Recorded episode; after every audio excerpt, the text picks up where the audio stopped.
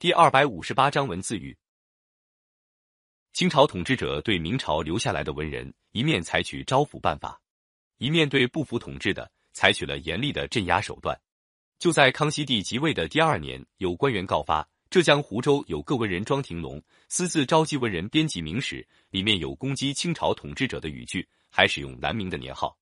这时候，庄廷龙已死去，朝廷下令把庄廷龙开棺戳尸，他的儿子和写序言的、卖书的、刻字的、印刷的和当地官吏。被处死的处死，充军的充军。这个案件一共株连到七十多人。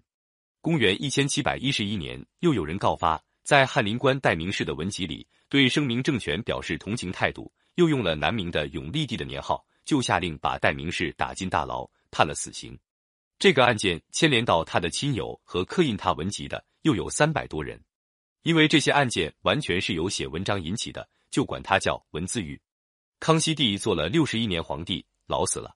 他的第四个儿子胤禛即位，这就是清世宗，又叫雍正帝。雍正帝是一个残暴成性、猜忌心又很重的人，在他的统治下，文字狱也更多更严重。最出名的是吕留良事件。吕留良也是一个著名学者。明朝灭亡以后，他参加反清斗争没有成功，就在家里收学生教书。有人推荐他博学宏词，他坚决拒绝了。官员劝他不听，威胁他也没用。后来他索性跑到寺院里剃光了头当和尚，官员们也拿他没办法。吕留良当了和尚之后，躲在寺院里著书立说，书里面有反对清朝统治的内容。幸好书写成了，没有流传开去。吕留良死了，更没被人注意。有个湖南人曾静偶然见到吕留良的文章，对吕留良的学问十分敬佩，就派了个学生张希。从湖南跑到吕留良的老家浙江去打听他遗留下来的文稿。张希一到浙江，不但打听到文稿的下落，还找到吕留良的两个学生。张希跟他们一谈，很合得来。他向曾静汇报后，曾静也约两人见了面。四个人议论起清朝统治，都十分愤慨。大家就秘密商量怎么想办法推翻清王朝。他们懂得，光靠几个读书人办不了大事。后来，曾静打听到担任陕甘总督的汉族大臣岳钟琪掌握很大兵权，因为讨伐边境叛乱的时候立了战功，受到雍正帝重用。他想要是能劝说岳钟琪反清，成功就大有希望。曾静写了一封信，派张熙去找岳钟琪。岳钟琪接见张熙，拆开来信，见是劝说他反清的，大吃一惊，问张熙说：“你是哪里来的？胆敢送这样大逆不道的信？”张熙面不改色说。将军跟清人是世仇，您难道不想报仇？岳钟其实这话从哪儿说起？张熙说：“将军姓岳，是南宋岳钟武王的后代，现在的清朝皇帝的祖先是金人。岳王当年被金人勾结秦桧害死，千古称冤。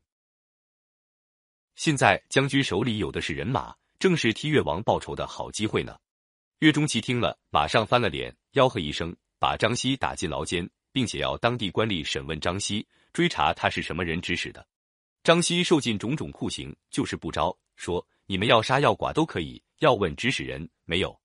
岳钟琪心想，这个张希是个硬汉，光使硬的治不了他，就另想一个软的办法。第二天，他把张希从牢里放出来，秘密接见了他。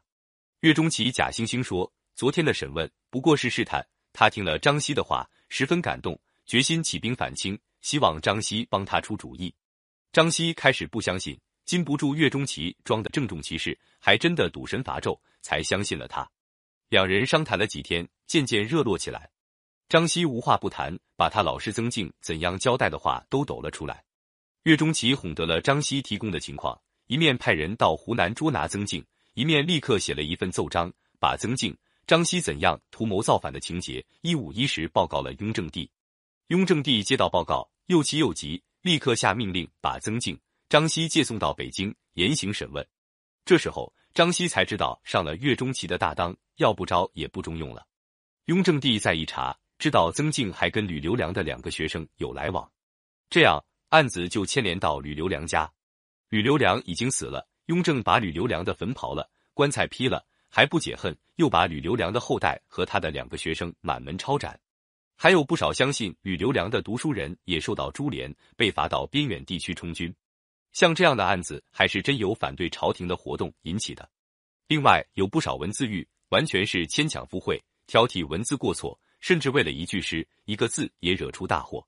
有一次，翰林官徐俊在奏章里把陛下的“陛”字错写成“毕”字，雍正帝见了，马上把徐俊革职。后来再派人一查，在徐俊的诗集里找出了两句诗：“清风不识字，何事乱翻书？”挑剔说这清风就是指清朝。这一来，徐俊犯了诽谤朝廷的罪，把性命也送掉了。